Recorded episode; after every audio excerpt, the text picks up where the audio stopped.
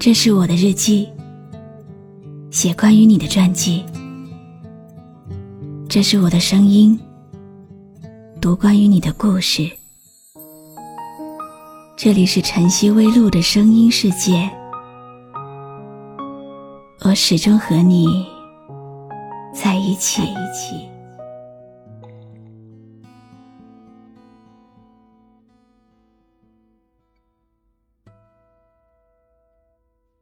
有人跟我说，记忆这么磨人，能不能不要？但是真的不要了，你舍得吗？记忆是记录过去的唯一方式，是证明爱情存在过的唯一方式，是你们曾经惊天动地的爱情活着的证据。虽然它很苦。他未尝不幸福。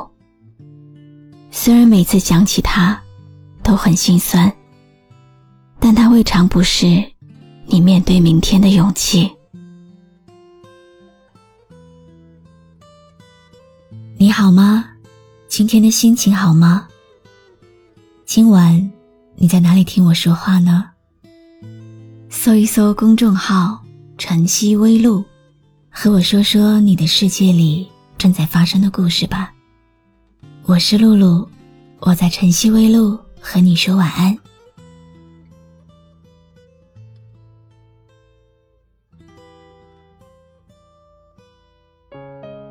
有些事情不愿发生，却不得不接受；有些人不可以失去，却不得不放手。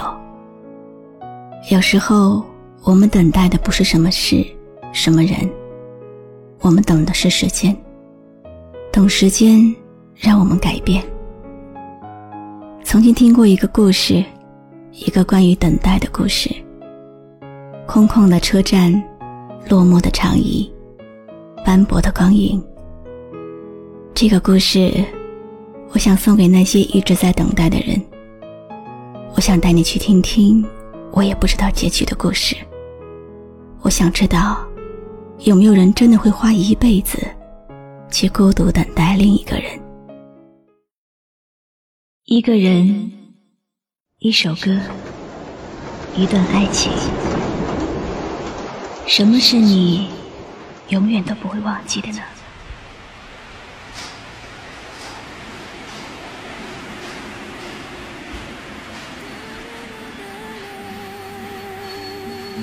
火车站的候车室里。经常坐着一位打扮整齐的中年妇人，手里抱着一个老式皮箱，有目张望，似乎在期待着什么。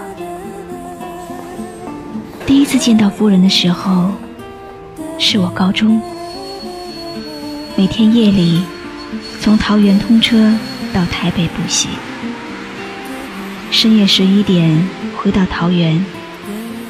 妇人总是准时的坐在候车室的木椅上，等待着姿势，不安的眼神，端正的打扮，好像在等待着某一个约好的人。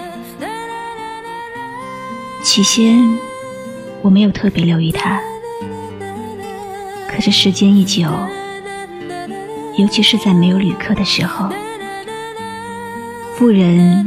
就格外显得孤寂。有一天，我终于下定决心，在候车室里等待那个妇人离去，一直到深夜，一直到凌晨一点，妇人才站了起来，走到候车室的黑板前，用粉笔写着：“水。”等你没等到，我先走了。阴流。那个时候我才知道，原来候车室长久以来的这则留言是出自他的。后来，车站的老人告诉我，夫人已经在候车室里坐了二十几年。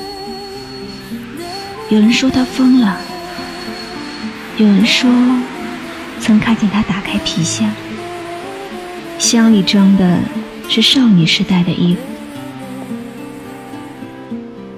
大部分的人都说，在二十几年前的那个夜晚，鹰和他的水约好在车站碰面，要私奔到某一个不知名的地方。可是叫水的那个男人却缺席了。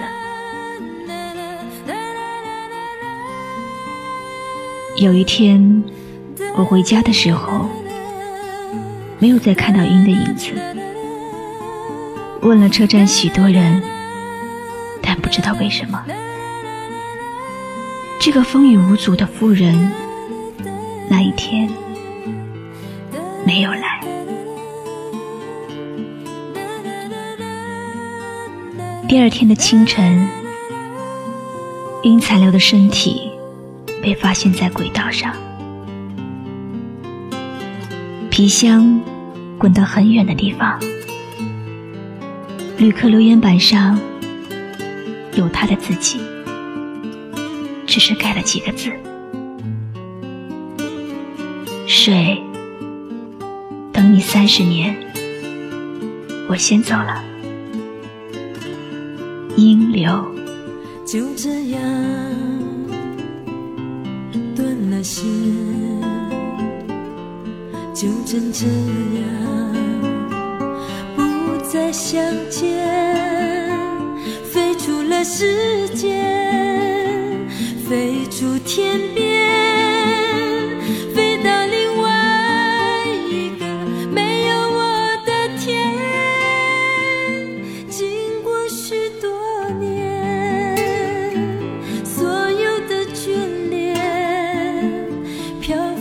时空里没有终点，人生是一张发黄的相片，而我站在车站静止的画面。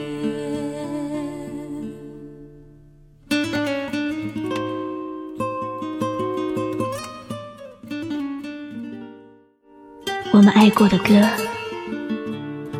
爱过的人，原来还在心里。